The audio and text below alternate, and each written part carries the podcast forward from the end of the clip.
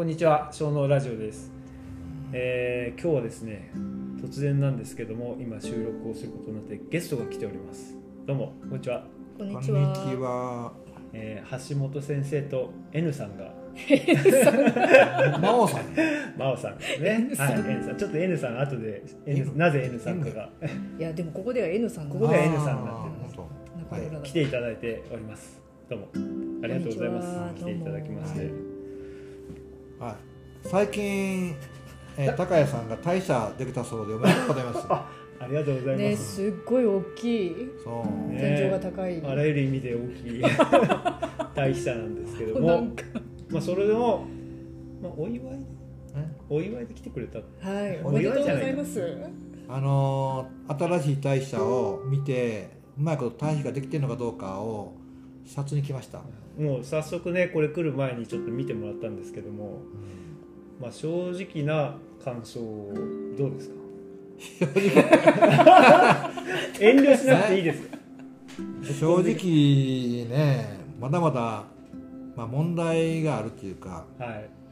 うん本人もかなり気にしているようなんですけども、まあ堆肥作りしてもなかなか思うようにいい堆肥が作れないいい発酵がしないということで、まあ、悩んでるのでちょっと視察に来ました。そうなんですよ。実はですね最近ちょっといろいろ失敗してましてあまり匂いがよろしくない堆肥ができてしまってちょっと行き詰まってるところがあってですねちょっと今日見てもらったんですけどもかなり僕の中では一応問題だいぶ問題点が分かってきたんで今後解決していけるかなと思ってます、はい、まああの堆肥の、まあ、発酵の良し悪しっていうのはやっぱりその作る人の、まあ、感性というか感覚と非常に、まあ、密接につながっておって例えば堆肥の山一つにしてもうん。大下の屋根の、まあ、高さにしても非常にまあどうでもいいようなとところが深く堆肥の品質とうん。つながっているので、その辺を、まあ、僕は今まで、まあ、少なくとも45年ぐらい堆肥を作ってきた経験で失敗経験が多いので何が原因なのかを、まあ、今回あの探りに来ました。まあでも失敗から学ぶことの方が多いのでまあこれの失敗を糧にですね大社もねまあできてみると僕もいろいろ気になる点はあるんだけど、うんまああそこでいかに作るかっていうので技術をもっと上げていきたいなとは思っておりますまあ今ちょっと高谷さんが話したように、まあ、うまくといかない原因っていうのはあの堆肥が発酵じゃなくて腐敗型に移行してしまっていることがまあ問題なのですけども、まあ、その原因がやっぱりその堆肥の積み方とかうん。高さとか、まあ、一つの大きさとかに非常にまあ関係があってで一度腐敗してしまうとそこからよ良い発酵型に変えるのはなかなか、まあ、至難の技技で至難のとこにいますよそれで僕もこれまでもう本当に堆肥作りの失敗をして、まあ、ここまで来たんですけども、まあ、腐った堆肥を切り返すとその夜にはもう38.5度ぐらいの温度が病原菌を吸うから出てきて、まあ、そういうことを駒に果てて、うんまあ、今は今まで来たんですけど、まあ、簡単であるけどまああのいいものを作ろうと思えば思うほど難しいしきっちりあの切り返し日数とか量をきっちり測測るとうまいこといくかというと、まあ、うまいこといかない面も出てくるんですよね。で。すよね。かなり僕はしっかり測ってやってたんですけどもね、うん。でも今日聞いてやっぱりねあの橋本さんのところで習ったのと全く同じやり方でやってたつもりだったけど部屋の形も違うし、ん。まあ、屋根の高さも違うしそういういろんな違うのに同じやり方でやってて、うん。やっぱそこにちょっと盲点があったなというふうに思いました。真央さんどうですか？あのその堆肥に関してはまあ素人だと思うんですけども、はい。実際あの匂いを嗅ぐとか大社見ての感想はどうですか？いやなんかあのまあ橋本さんところの大社をうん。普段見ているので、まあ、それが基準になっちゃってるんですけれども、うん。ええー、と1週間ぐらい前にまず和塚町の対比者見せていただいてで今日高谷さんの対比者見せていただいて、うん。あやっぱりちょっと違うなっていううん。でその違うところでまた違う雰囲気のものがでできてくるんだなっていう。それ多分土地の気候とか、うん例えば高谷さんの対象のあるところって盆地みたいな感じになっててああそうですねちょっと橋本さんのところと環境違うなって思ったんですよね。でその対比者のまあ菌が目に見えるわけじゃないんですけれどもなんとなくこう匂いとか匂いですね一番違うのは。暗黒ですか？韓国じゃないです。韓国とかじゃなくて、なんかやっぱ言いたくてしょうがないいやかだから橋本さんの代謝って多分すごくやっぱり菌多いんだなっていう気がするんしたんですよね。あ、うん。そそこはやっぱ新しい代謝ってすごいすっきりしてるというか。僕もこの前の回でうん。アンシントンっていうあの豚舎の話をね、うん。したんだけどそこもやっぱり菌が安定してきて初めて豚が健康に育つようになるって言うんだけど、うん。まああそこ今すごく綺麗な新しい代謝だけど、うん。やっぱりまだまだねこれからどううまいいい方向にこう育つようにうんスタートいいスタート切りたいなと思ってます。まああのコンクリートばっかりでアルカリ分がすごい強いので、うん。はい。壁土をまあ1 0ンチか1 5ンチぐらいに連盤に敷いてはい。新しいアドバイスが。い。や上から水打ってあ水もで1ヶ月2ヶ月置いてから中和してからもう一度壁水を出して踏み込まないとうんもう完全にまた腐敗するアルカリ化してるから。表面は特にアルカリ化は pH 高いんですもんね。高いよ。うコンクリート 9. 点いくつぐらいあるんじゃないかな、だからそれはあのコンクリで作った金魚買う時に必ず酸抜き剤を使ってああ。のアルカリを中性にするんだけどその状況をやっておかないとまた腐敗してしまうと思う、そうかこれからだから育てていかないとなんですね代謝はうんなんかそんな気がしました。う。ん。なんかあの先週和塚町の岡田さんからお話聞いた時にやっぱ新しい代謝和塚町でやってなかなかその温度が上がらないと。うん。でも結局新しい代謝に菌がいるわけがないと。うん。だからなかなか変化が起きないっていうふうに言ってたんでそういうところをこう見てあこういう違いなのかなってういうのをんそれはありますね。うん。実感しましたね。まあ、微生物量よね、まあ、土作りもそうだしうん堆肥作りも、いやーまあ楽しみと不安と暗黒と。ああ高谷さんって暗黒って何ですか？え？暗黒って。その言聞きたい葉ね。言うとなんかだんだん染み込んでいくもうこれちょっと流行りますよ多分。暗黒対比って。これ暗黒 で今日はですね、まあ、もう一つちょっとお話ししたいことがマーさんちょっと紹介してもらっていいですか、えーとですね、えー、11月の5日発売でしたっけ？11月のよ、えー、4 4日日4 4日に発売になるスペクテーターという雑誌があってでこちらは今回「土の学校」っていうタイトル土の学校になってるんですよねですよね。でまあ土壌についての特集が全てのその雑誌の全ページで組まれてるんですけれども一冊全部土だもんね。ねすごいマニアック。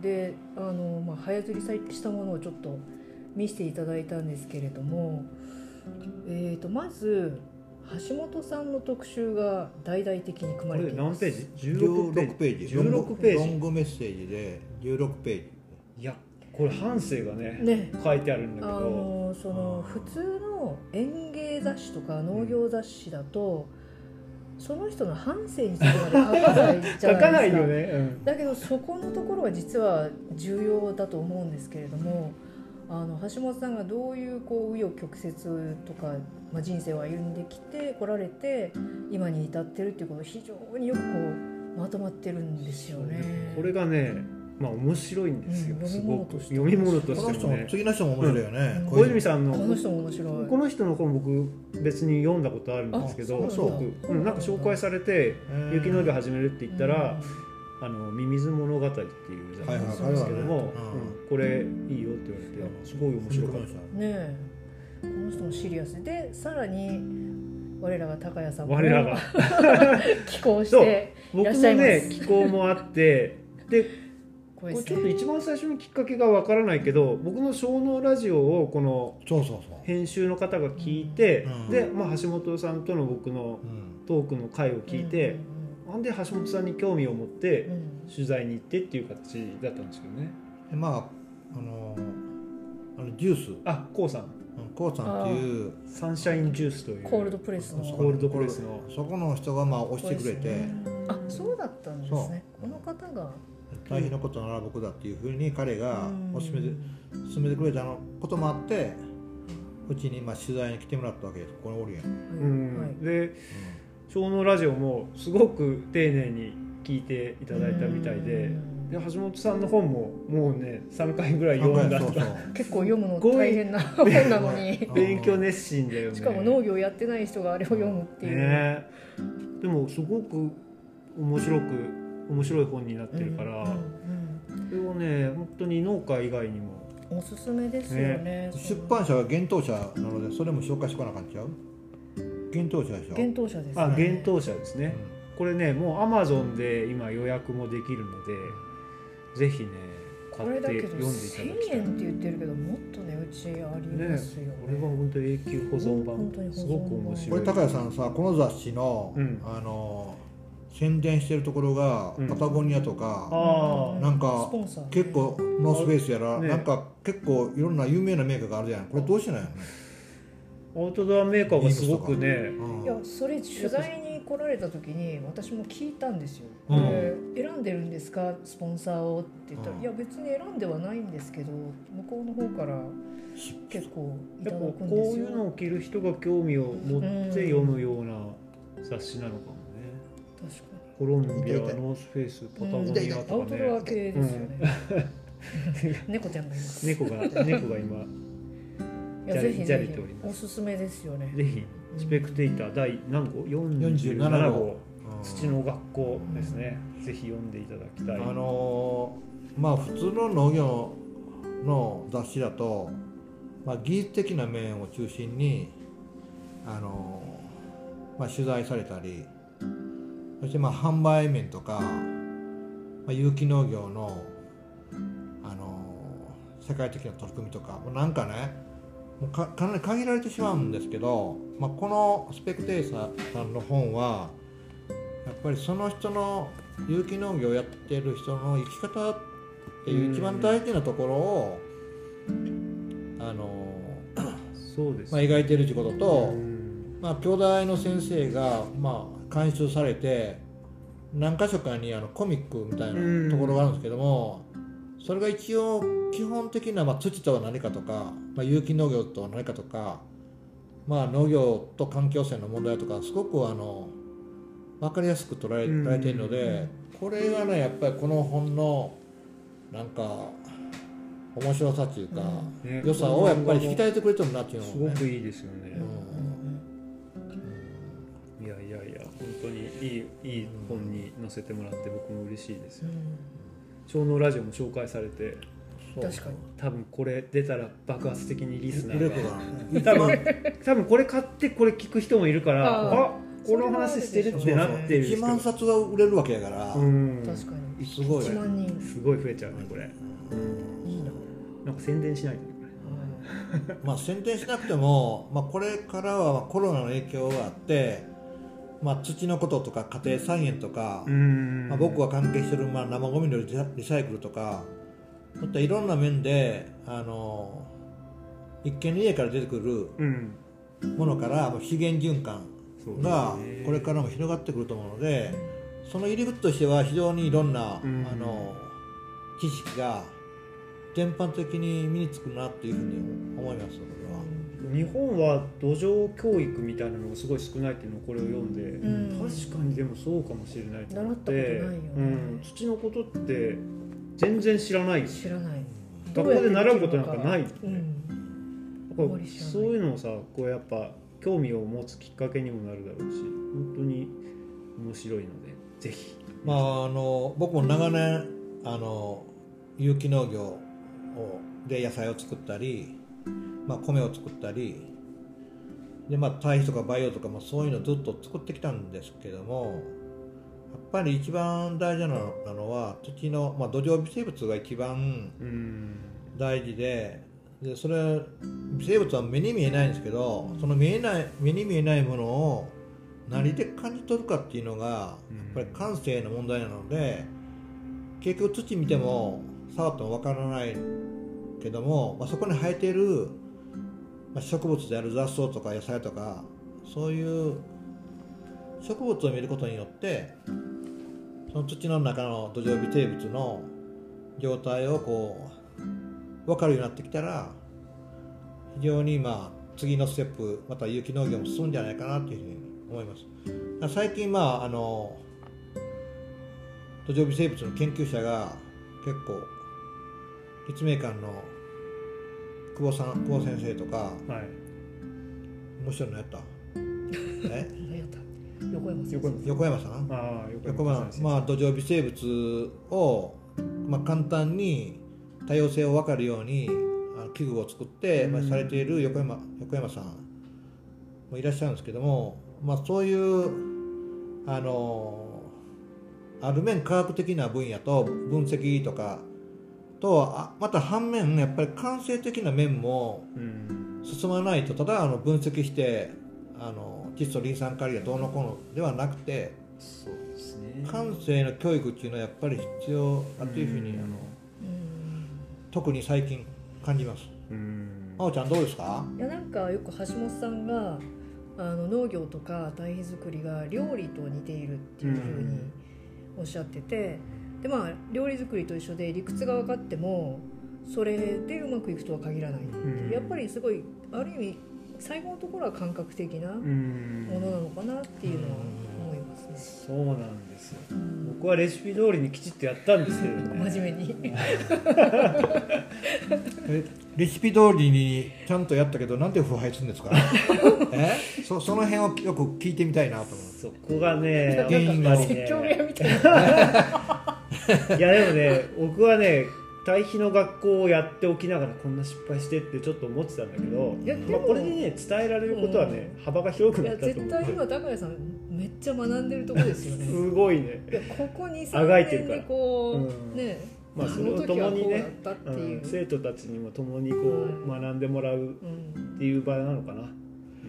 まああの対比の結果はまあよしね、うん。いい面と悪い面と発酵と腐敗とあるっていう非常に二分化されたうん。状態なんやけどもやっぱりこその人のやっぱり考えと考えというか心の持ち方がやっぱり対比にもうん。非常につながっておってで、まあ、僕はもうこうここ12年ばかり生け花を習っているんですけどもやっぱり自分の心の状態がやっぱ花に現れてくるのであの対比もね花のように簡単にわからないんだけどやっぱり微生物との、まあ、ていうか共生みたいなこう分かり合える世界っていうのがあると思うのであのまあこれからもどんどん失敗してどんどん成功 してほしいなと思うね。はい。失敗した時に何が原因かをやっぱり探る気持ちがないとうん。次のステップは絶対いけないなっていうのは僕のね感覚なんですよ失敗にはやっぱり原因があるのでその原因が何なのかをあんまり分析して考えずにまあやる中から対比に教えてもらうってことがそうですね。大事かなっていう。ふう大に教えてもらうしかないですよね。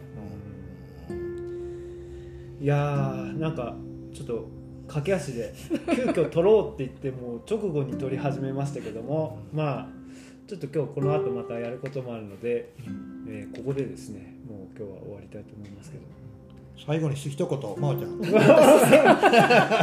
え N さんはねこれスペクテーターを読んでもらって意味が分かります。N さん N N さん登場してますので。あ橋本さんの記事の一番最後 N さん語るっていう。N さんのコメントねバッチリ入ってる。N さんです。あのちなみに真央さんは、はい。今もうインタビューっていうタイトルに変わったの？はい。インタビュー。ゆえっ、と有機農業。有機移住してじゃあ移有機農業住して なんで高谷さんが言うんだ移住して有機農業を始めた人の話。そうそという番組です、ねすっごい真面目な番組で。真面目ですか？いやでもなんかいろんな人登場しててさすごい面白いからはいそのポッドキャストもねぜひ聞いてください。ありがとうございます。ねエミさんもうなんかありますか？最後に締めの一言大丈夫です。大丈夫？急に振られると弱いんですよ 本ね当。高田さんどう？今日はいや今日は本当に来ていただいて、はいまああの遠くから本当にいやこの間電話で話してたら僕がちょっと悩んでていろいろ相談してたら「一回見に行くわ」って言われてもうそのその電話一回切った後で「明日どうだ?」っていう電話があって「明日明日はごめんなさいダメです」って言って今日来てくださったんですけどまあやっぱこんなにすぐ来ていただいて僕もすごく安心したし実際いつか来てほしいなと思ってたんですけども。でもやっぱりあ実りがとう際ございます。見ないとわかんないですううん。ん。まああの立派な大使さん見れてよかったです。あすい。ませ本当。んありがとうございます、まあ、今後も、はい。まあ、失敗と成功を繰り返しながらはい。より品質の高い、まあ、培養土とか土ぼかしとかを、まあ、販売してはい。でみんなに喜んでもらえたら、はい。まあ、堆肥発酵堆肥の価値も分かってもらえると思うので、そうですね。はい、まあ、その点まあぼちぼちやってほしいなと思います、はい、うん。ありました。じゃあ、はい。あ。りがとうございました。ありがとうございました、はいじゃあこれで終わりたいと思います、ありがとうございました。さよなら。うん